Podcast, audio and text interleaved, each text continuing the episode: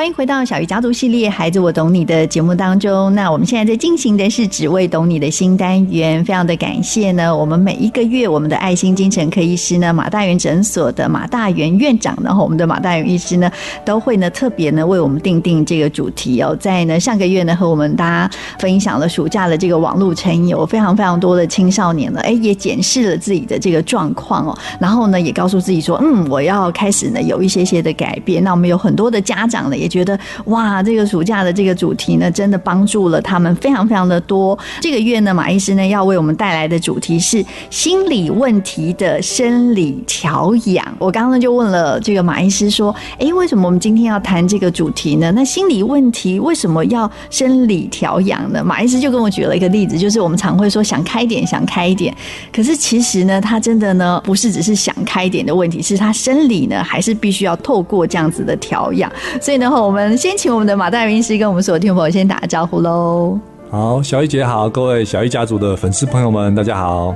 我们今天就要请马医师呢，详细的来教教大家哈，这个心理的问题怎么透过生理的调养。其实我觉得大家常常都会劝呢，心情不好的朋友，就说你就想开一点嘛，你就是呃 想太多，你才会这样子。可是呢，真正呢，后在那样子心里有一些创伤，或者是呢心里有一些呃问题的朋友呢，他真的不是一句想开了就可以解决的。嗯、其实很多情绪困扰哈。它都不是想法造成的，不是钻牛角尖啊，不是负向思考造成的。好，我们都讲身心失调嘛，就是身体跟心理各占一定的比率。好，但是我们精神医学上观察到一个很特别的现象，就是越严重的疾病，它生理的成分占的越大。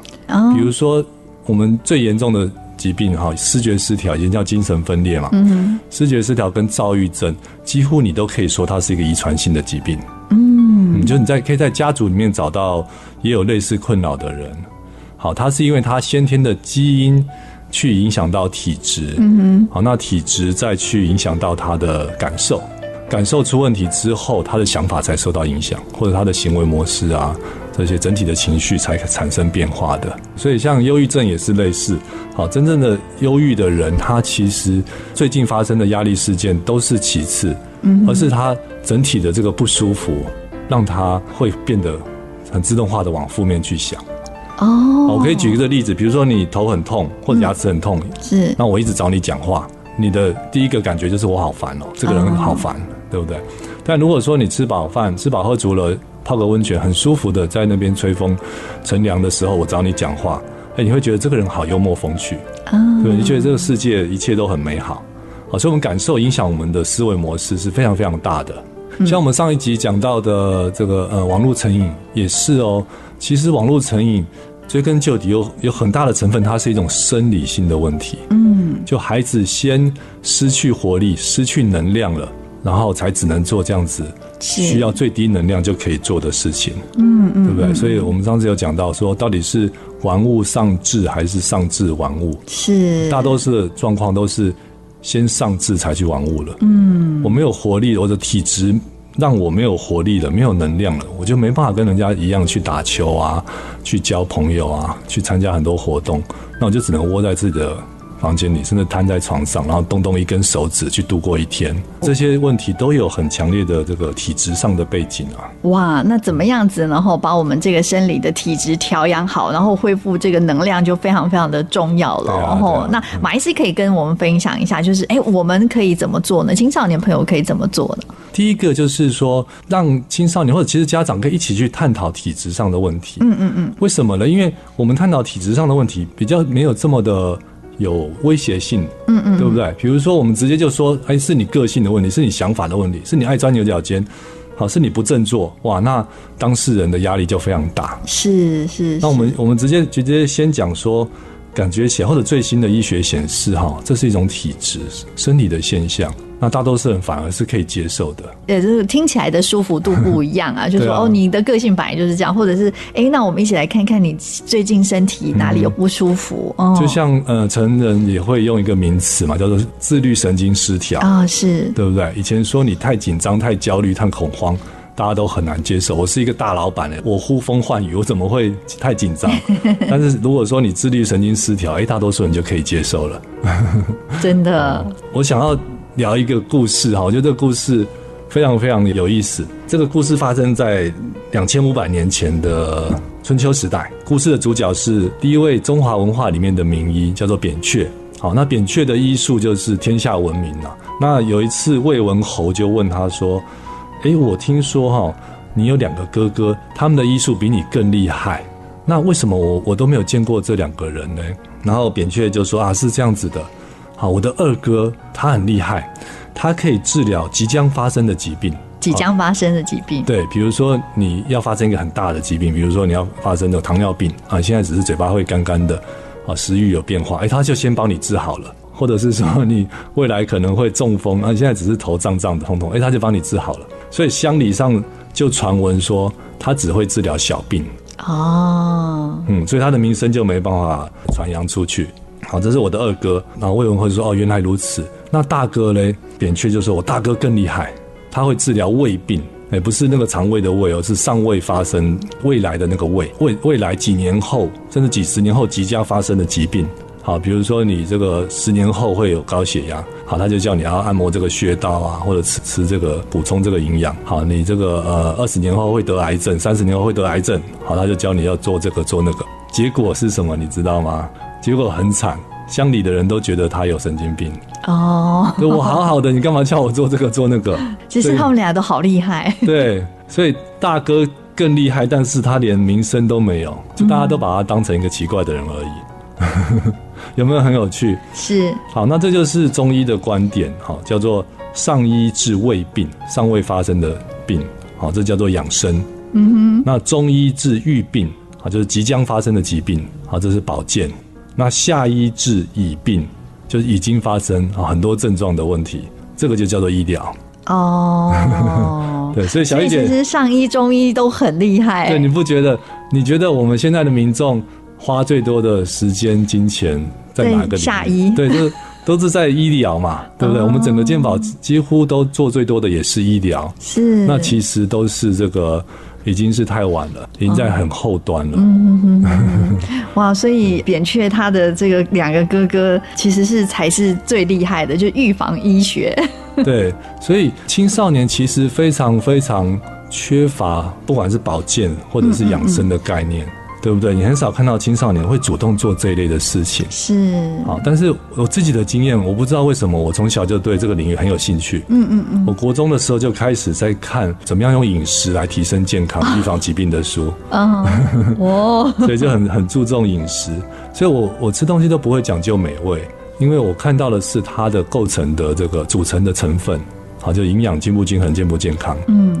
然后我高中就开始学静坐、学气功了。哇，马医师真的太特别了，所以马医师一直都是上医跟中医。哦，没有没有，这中间只是说好像冥冥中后来就注定说会走上这一行，真的会走上这个帮助人身心更健康的领域。所以，我们今天就来效仿一下扁鹊的两位哥哥，嗯、我们来往前做，是，我们来做这个保健跟养生的工作。嗯，而且是从大家都可以立即哈，甚至今天你听完节目就可以开始做的方向来着手。哇，真的，听众朋友呢一定要很认真的听哦，因为我好像我们真的是真的遇到医疗的时候，必须要医治的时候，我们自己才会呢有警醒。其实呢，如果真的可以从呢这个保健跟养生这边开始的话呢，哇，那这样子我们的这个生活品质啊什么就会更加。在上一段的马大元医师呢和大家分享了这个呢吼千古医圣的扁鹊的故事哦，马上呢，吼就有点当头棒喝，敲醒大家，就是，哎，我们为什么每次都要到呢？真的身体不舒服的时候呢，造成心理不舒服，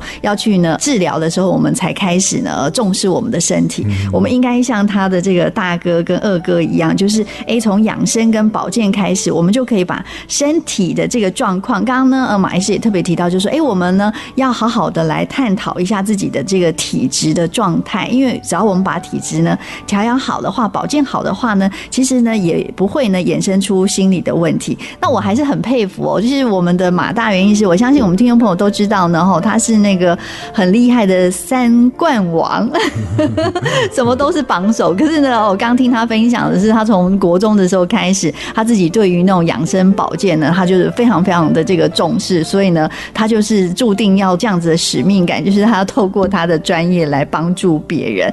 那刚刚马医师有提到，就说，哎，其实呢，我们其实如果从现在开始就有这样子养生跟保健的这样子的概念的话，尤其是我们现在的青少年朋友的话，哇，这样子未来我们的身体就可以非常非常的健康，身体状况好了，其实他的体质好了，心理的问题也会减少很多。所以，我们接下来就要请马大元医师来告诉我们说，哎，我们现在马上就可以做的怎么保养啊，或是呢怎么养生的一些好方法喽。嗯，我这边再来提一个研究，这个研究也是很好玩，他是去研究新几内亚的原始部落。这样子的原始部落还停留在石器时代嘛？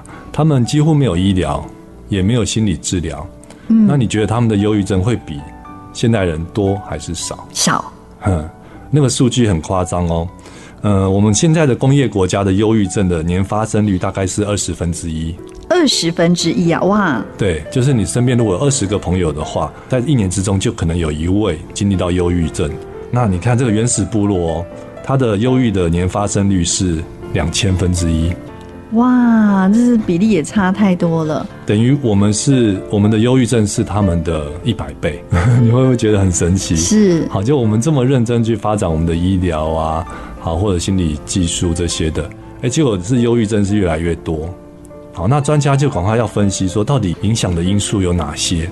好，那包括饮食哈，包括日照这些，但是影响最大的就是在于运动量。据统计，就是在这个人类在史前时代的平均的运运动量，就等于每天步行超过八公里。八公里啊！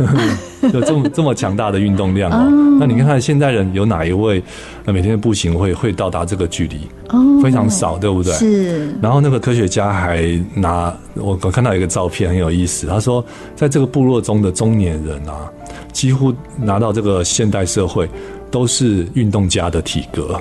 哦，他们的中年人都是运动家他们没有肥胖的人哦，也没有虚弱的人，每个人都是这个肌肉很结实。然后这个科学家就问他说：“哎，你们是不是很喜欢运动啊？你们怎么身材都保养的这么好？”就他们的回答是说：“哎，我们绝对不运动，我们从来不运动的，谁会去做那种浪费力气的事情？我们只有在过日子而已。” 过日子就充满了运动啊，因为住在山里嘛，是要追捕猎物啊，要跑上跑下啊，对不对？要到河里去抓鱼啊，好，要采集这些植物啊，好，要这个盖房子啊，这些一直都在，每天都是在运动。过日子都充满运动，我们现在的过日子是完全没有在动。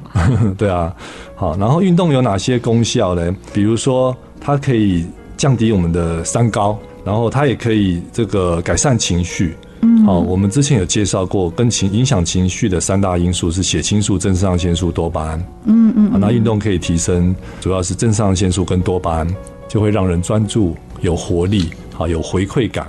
会有这种小确幸的感觉，就是我会会觉得生活周遭发生的事情是有意思的，嗯，我所做的事情是有回馈的，这个是现在青少年很常欠缺的，嗯，对不对？就是他会觉得读书有什么意思？考得好又怎么样？考不好又怎么样？嗯，交朋友又怎么样？去打一场球又怎么样？好，他的回馈感会很薄弱，嗯，好，通常都是因为多巴胺不足。好，那运动是可以提升多巴胺，运动也可以提升像内因性的吗啡。好，那这种东西可以让人有平静的感觉。平静舒适，觉得这个世界好美好，这样子的感觉。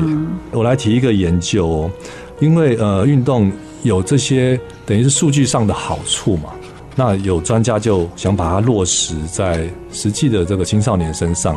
好，这是美国内帕维尔高中的一个研究。这个高中哈，它是一个公立高中，所以有很多美国高中很普遍的问题啊，比如说这个大家对课业没兴趣，好，学业成就很低落，好，那再来就是说校园暴力。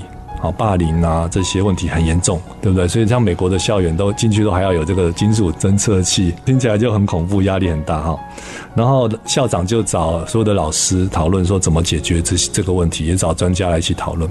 结果你猜是哪一科的老师解决这个问题？体育吗？体育老师对，啊嗯、他采取两个做法哦。第一个就是每天早上一到学校先跑步一千六百公尺，一千六百公尺，对，这个距离大家觉得很远还是还好？蛮远的吧？对。但真的有运动的人，其实一千六百公尺一下就过了。标准的操场一圈就是四百公尺嘛，那跑四圈就结束了。但是他做一个做法很特别哦，就是他去侦测的是这些孩子跑步完后的平均心跳。跑步后的平均心跳，嗯，他不会以时间来作为打成绩的标准，因为如果是你是算成绩的话，那永远都是这些体保生啊，或者本身就喜欢跑步的同学，他的成绩会最好。嗯嗯，对不对？那其他的同学成绩出来很差，就越来越不想跑了。但这位体育老师很聪明，他用这个平均的心，他是请大家戴手环嘛，啊，跑完然后就登记一下，以平均心跳来作为打成绩的标准。那平常越不运动的人，一动起来，他的心跳就会越快哦，越快他的成绩就越高，是越高他就越喜欢参与这个活动。好聪明的老师，对啊。然后这样子做了之后，发现。全校的这个阅读能力，同学的阅读能力提升了啊。然后他们有个学历测验哈，叫做 T T I M M S 哈的成绩也显著的提升。嗯，好，进入这个这一周的前几名了。很多学生都有感觉说脑筋变清楚了。啊，本来早上起床会浑浑沌沌的嘛，那现在脑筋变清楚了，比较有活力，然后比较专注了。里面有个例子，我觉得很感动。有一位本来就是学霸的女生，好，她是从来不运动哦，但是被强迫开始运动之后，本来还心不情愿。后来就越来越越爱上运动，他发现他运动完之后脑筋更清楚，嗯，然后考试就会更顺利，是。好，那到什么程度嘞？到考前呃下课，他都要冲到操场去跑几圈，然后坐下来写考卷，哇，又一百分。连下大雨的天气，他都要穿着雨衣，嗯、呃，去跑步。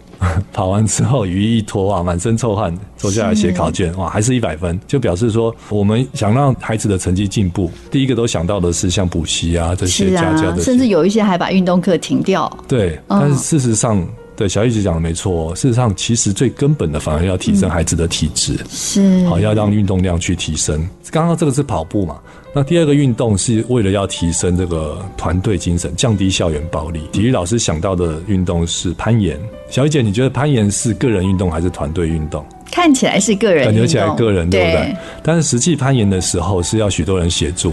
比如说有个工作叫做确保。是，就你身上是有个绳子的，然后这个绳子有两三个同学在下面拉着，以免你突然失手的时候，好就不会直接掉到地上。是，这就这个叫做确保。嗯，那第二个是要有个有一位指挥手，因为真的攀岩的时候，你贴着岩壁，你是看不到前进的路线在哪里啊，就要有位指挥手去去指导。哎，左边的脚再往上十公分，啊，右边的手那边有个有一个凸起，你够够一下看看。所以这整个就变成一个团队的活动了。嗯嗯，那连这个呃校园里面那种横行霸道。的小霸王，好，本来喜欢霸凌别人的人，他上去哇，就发现自己好无助哦，好需要同学的协助，是那个关彼此之间关系就不一样了啊。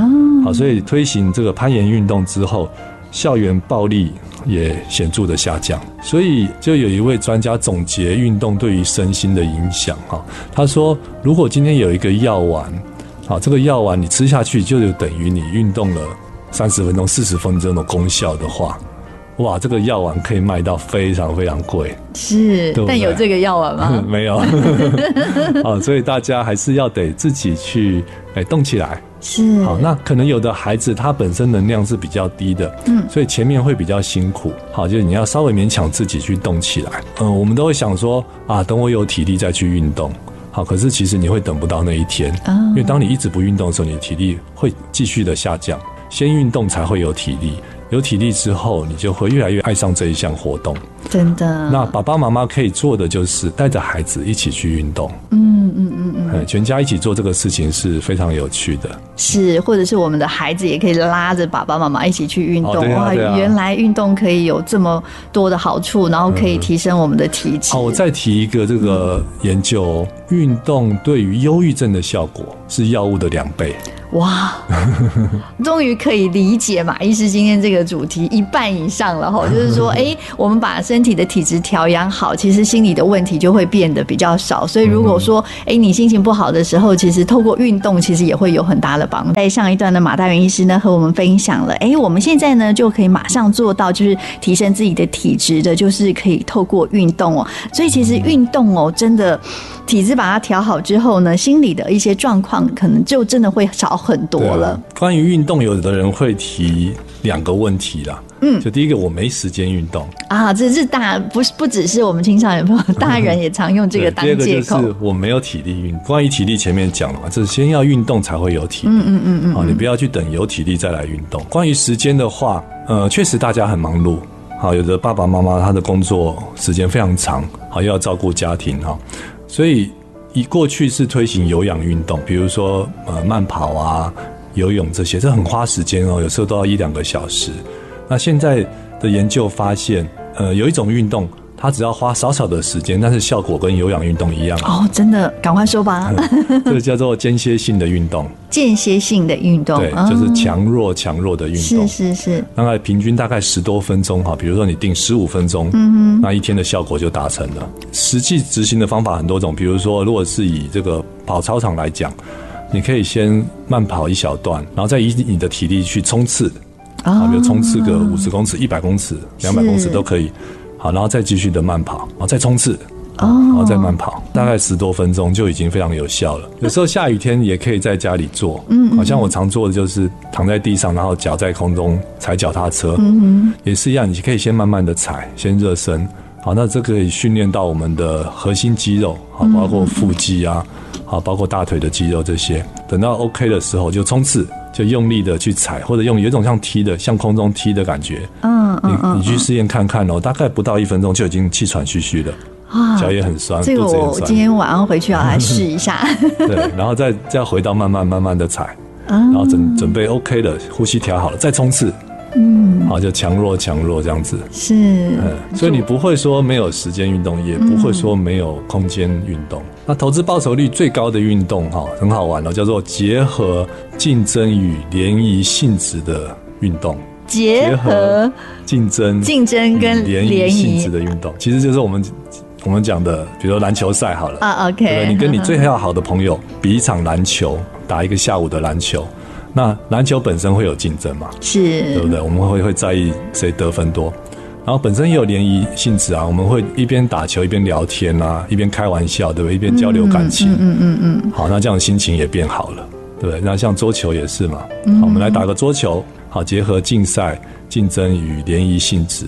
好，那桌球、篮球这些运动或者网球，其实它也有这个呃有氧的部分，是，对不对？也有强弱、强弱间歇运动的特质啊。好，这样子就是投资报酬率最高，对于情绪也最有帮助的运动。是哇，所以大家呢，真的没有借口说啊，我没有时间，我念书太忙。哈，我刚马医师呢提供的这么多的运动，在家里也可以做，在校园的操场也可以做，然后跟同学也可以一起做，跟家人也可以一起做。而且呢，听马医师这样说，他是投资报酬率最高的哈，所以大家呢就可以从现在就开始把我们的体质透过运动把它调好喽。那介绍完运动，我们再来介绍下一个调理生理的方式。好，这个也是大家常常会忽略的啊，就是我们的体质。好，那体质跟我们的营养状态非常有关。现在有几个越来越多人讨论的主题哈，其中一个叫做发炎体质。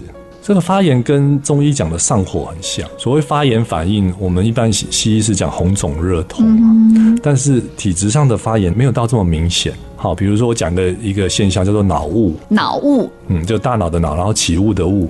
我我一讲，大家就会觉得有这种经验。比如早上起床了，明明有睡，但是头还是重重的啊，有，对不对？然后很难专注。是。好，然后就是眼睛肿肿的啊，什么鼻子痒痒的啊，好，然后喉咙紧紧的啊，啊，然后就是说不出来的那种奇怪或者不舒服，然后整个人提不起劲。嗯，好，好像大脑笼罩在一个雾中。稍微做一点事情，好，就又又累了，又想睡回笼觉，或又想又想睡午觉，脑雾就有可能跟这个发炎体质是有关的哦。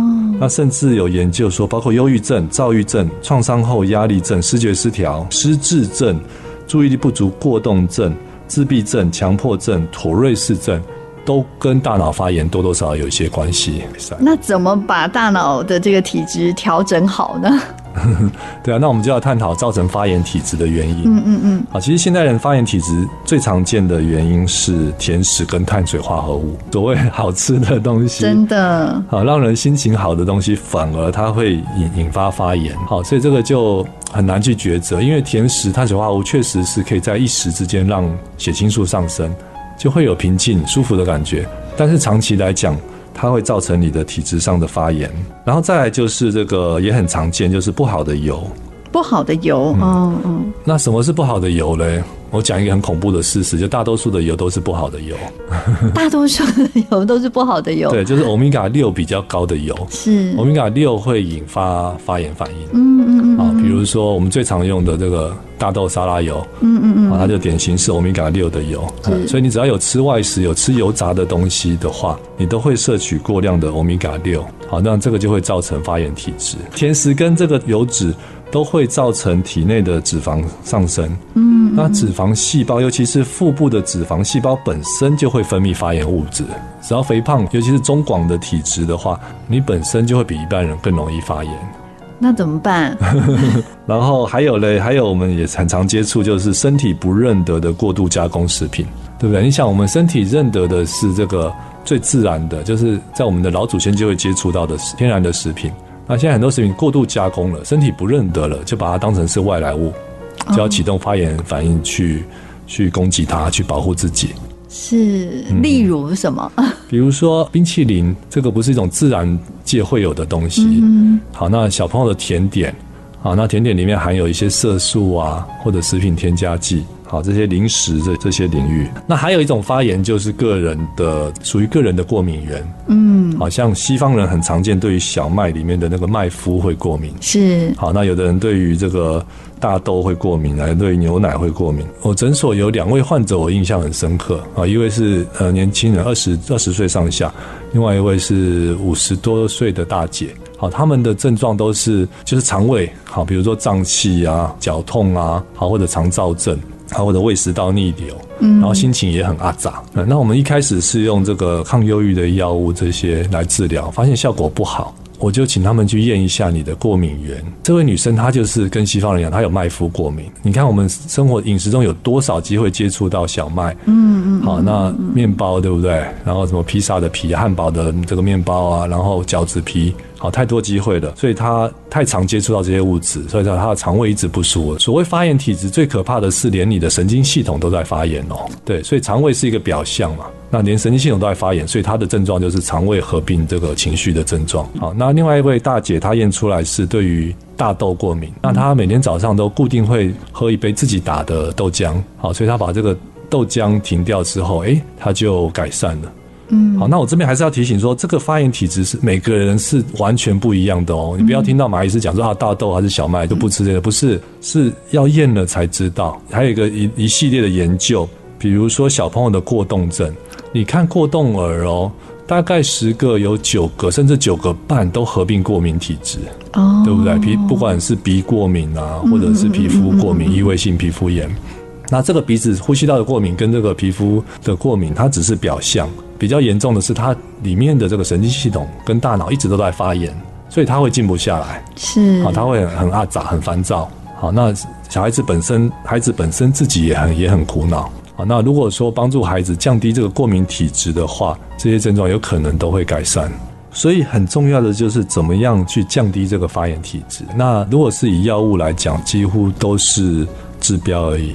嗯，好，这是控制症状，就像是我们前最前面讲到的这个养生好跟保健的概念。好，第一个就是避免这些发炎物质，就是比如说你有特定的过敏源，你就不要吃就好了。好，那有的不好预防，像尘螨，好，尘螨就变成说呼吸就会就会吸入，变得你要很注重这个居家的清洁，比如说呃零食啊这些过度加工的食品，尽量少吃。如果是以过动注意力不足的孩子来讲，早餐尽量以蛋白质为主。好，减少碳水化合物的成分。所有的以食品类来讲，最可以降低过敏体质的是欧米伽三这样子的脂肪酸。大家最知道的就是鱼油。嗯，好，那这里面还有一个学问，就是鱼油中有效的成分是 EPA。好，我们知道鱼油是由 DHA 跟 EPA 所组成。那 EPA 是主要降低发炎体质的那个成分，所以可以选择 EPA 比较高的鱼油，或者是纯的 EPA 鱼油。那目前的研究在注意不足过动症还有忧郁症都已经有蛮不错的效果了。食物要补充这个欧米伽三的话，就是某些特定的鱼类，通常是深海深海巡游的鱼类。但是我觉得大型鱼会有另外一个问题，就是重金属哦，是，所以尽量选择小型的鱼。好像台湾最方便就是秋刀鱼，体型小，然后它的鱼油的欧米伽三的含量是算蛮高的。如果是吃素的人，可以选择的是叫做亚麻仁油。嗯嗯嗯嗯，亚麻仁油它也是属于欧米伽三呃这一方面。然后刚刚有讲说脂肪细胞也会造成发炎。嗯嗯，所以如果你已经超重的话，就要很认真的减重。好，所以大家可以试验看看哈。我觉得降低发炎体质几乎就是一个全民运动了，对不对？不管是儿童、青少年或者大人，好，我们让我们的这个生生活的环境，让我们的饮食更健康。啊，去降低发炎体质，你会发现在身体跟心理上都有很大不同的改变。马医师呢，在今天呢，特别和我们分享心理的问题呢，我们要用呢这个生理来调养哦。那我们刚刚马医师其实在呢今天特别提到了，就是可以透过运动，还有呢就是透过营养，然后如何来降低我们的这个发炎体质。这个主题呢，后今天是谈不完的，所以呢，我们在下个礼拜呢，后我们也会呢再加一集呢，只为懂你的新单元，继续呢请我们的这个。马大元医师呢，继续教我们怎么透过呢我们生理的整个调养，可以避免我们的心理问题。然后就像是呢，呃，马医师呢在第一段呢特别和大家分享了这个扁鹊的大哥跟二哥。其实我们呢在青少年时期，如果我们可以开始从养生跟保健开始，把身体的体质调理好之后呢，我们呢就可以避免很多很多孩子的这个心理的问题啊，忧郁啊，或者是躁郁啊等等的都可以。所以呢，真的听众朋友呢，哈，一定要再仔细。的等待我们的这个下集了。今天因为这个时间的关系，我们再请呢我们的马大元医师呢，再分享一首歌曲给我们的听众朋友喽。好，我们中间这一段讲的是运动，好，所以我就挑选一首非常热血的运动的歌。好，这首歌应该是有点历史的，大概是我学生时代听到就会觉得全身这个热血沸腾哈。它是《洛基》第四集的主题曲，叫做《燃烧的心》。好，里面的歌词有提到。在最黑暗的夜晚，如同星火般耀起，在灼热的心中无比明晰的火焰。好，然后他说，这是一场意志之战。你的对手其实是你自己啊、哦！真的，我觉得这些歌词都很棒。对，而且呢，其实，在呢这一集的节目当中呢，马大元医师提到了很多的这个问题，大家都会看一下自己啊，是不是 自己？啊、不管饮食、运动都要靠意志啊！真的，好，最大的就是要靠我们自己。那我们一起来呢。